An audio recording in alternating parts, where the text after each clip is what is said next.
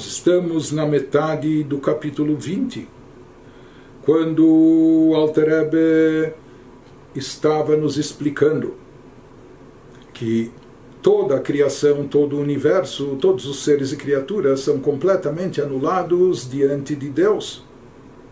Ele estava nos explicando o conceito mais profundo, mais exato de unicidade de Deus.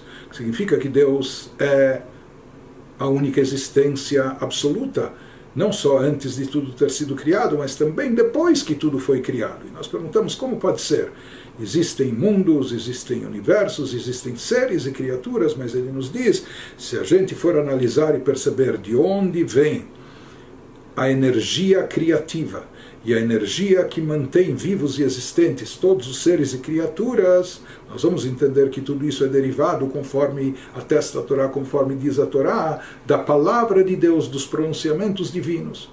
Ele nos diz por que a Torá utiliza essa metáfora para nos dizer que assim como no, em nós, no ser humano, assim como podemos entender que em relação a nós, criaturas humanas, uma palavra, duas pronunciamento nada representa. Não é que isso requer esforço ou exige empenho por parte da pessoa, não é que nisso a pessoa deposita energia ou a sua alma está lá. Não, mais uma palavra, palavras. Não, o que, que já são palavras? Tem gente que fala torta e direita, como se diz, fala pelos cotovelos ou fala sem parar.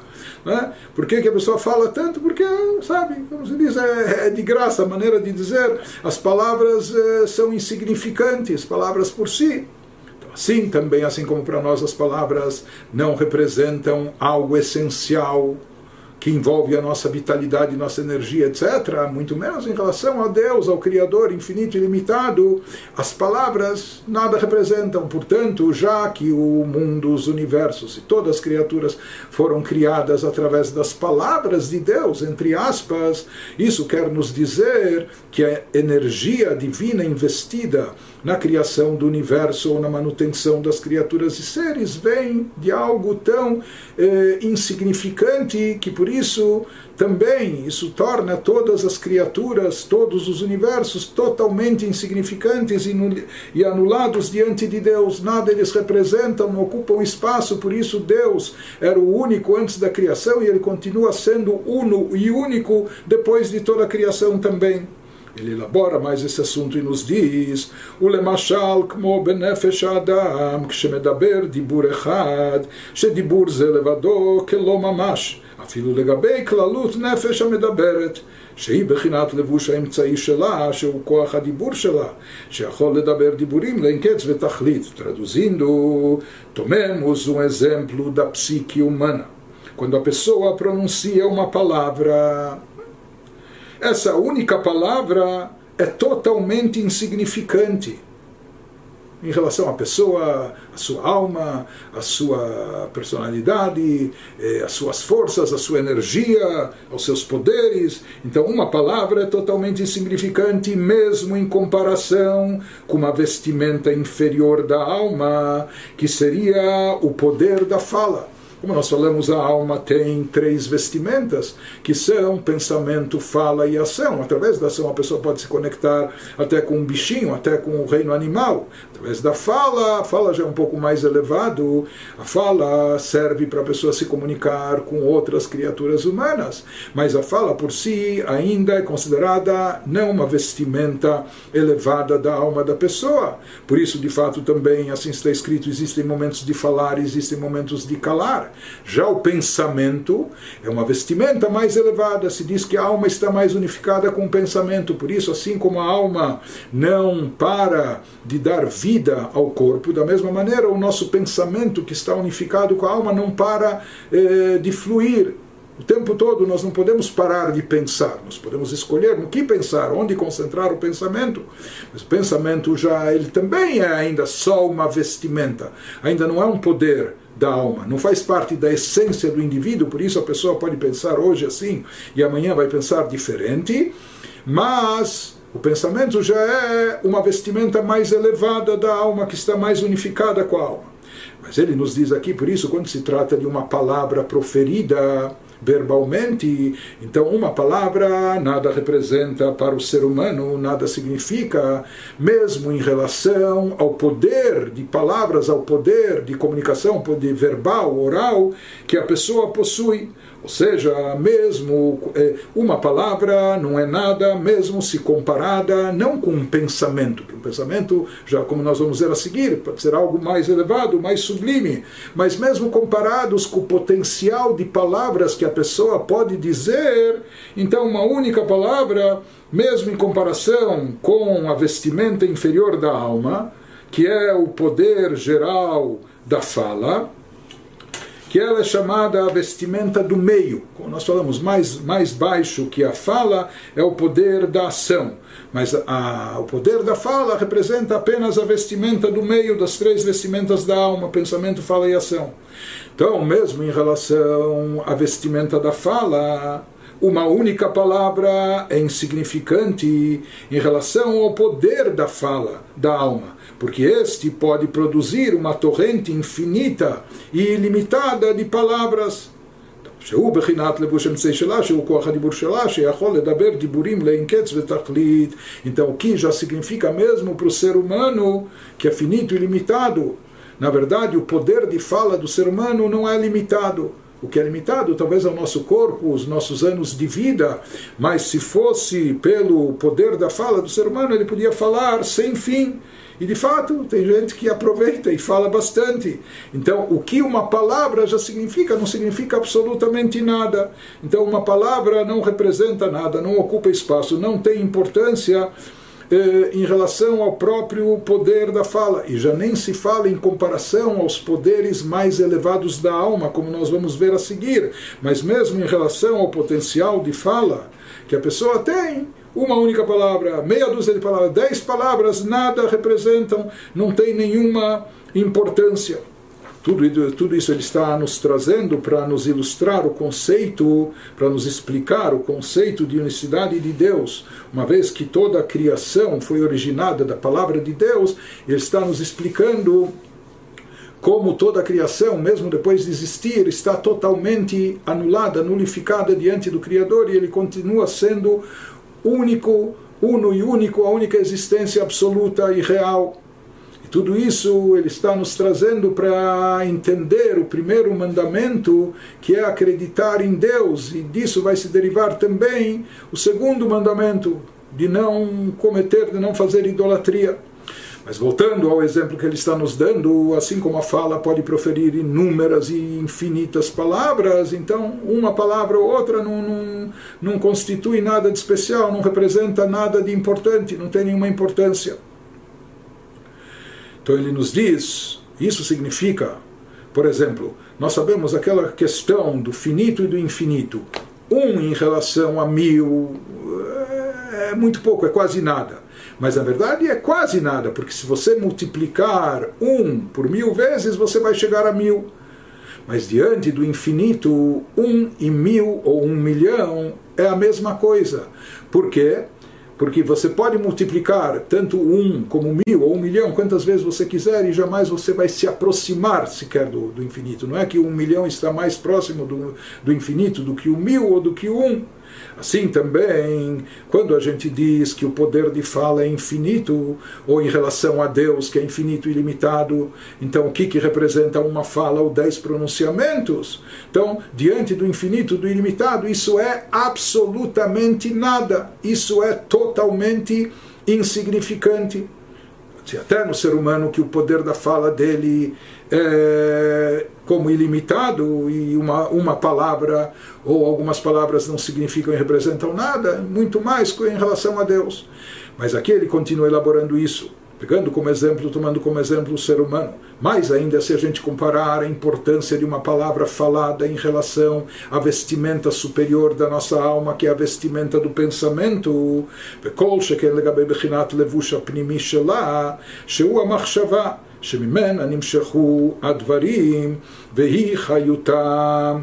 Ele nos fala, ele nos diz aqui, essa única palavra é ainda mais insignificante em comparação, quando ela for comparada com níveis mais elevados, poderes mais elevados da nossa alma, com níveis mais altos da psique, como a vestimenta interior da alma, que está mais, eh, mais unificada com a alma, que é o pensamento pensamento ele tem uma importância maior, bem maior que a fala, porque o pensamento, na verdade, é a origem da fala.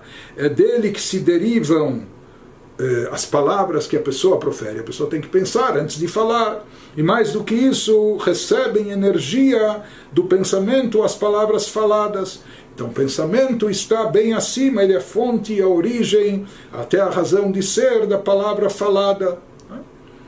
Então, na prática, ele nos diz mais ainda se a gente comparar a importância de uma outra palavra pronunciada em relação eh, ao pensamento, ao poder do pensamento, que é muito mais profundo, então isso torna essa palavra mais insignificante, mais sem importância, mais nulificada ainda.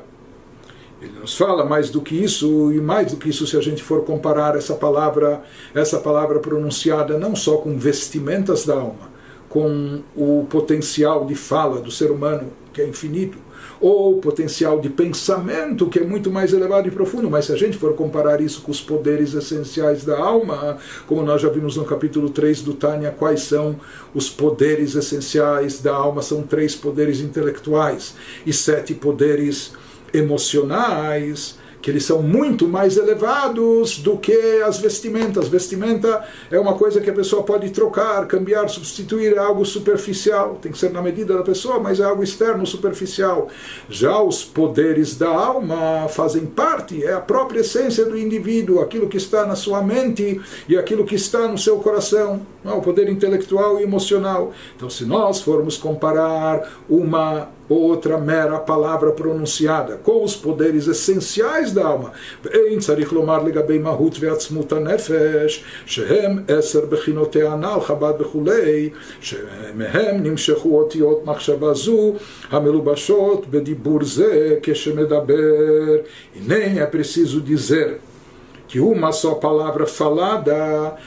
é completamente insignificante em comparação com o âmago profundo pré-linguístico da alma, que consiste nos dez poderes mencionados acima, né? Chokhmah, Binah, Dat, etc., pois, enfim, é desses poderes do âmago profundo que provém as letras que compõem o pensamento e, subsequentemente, são expressas na palavra falada.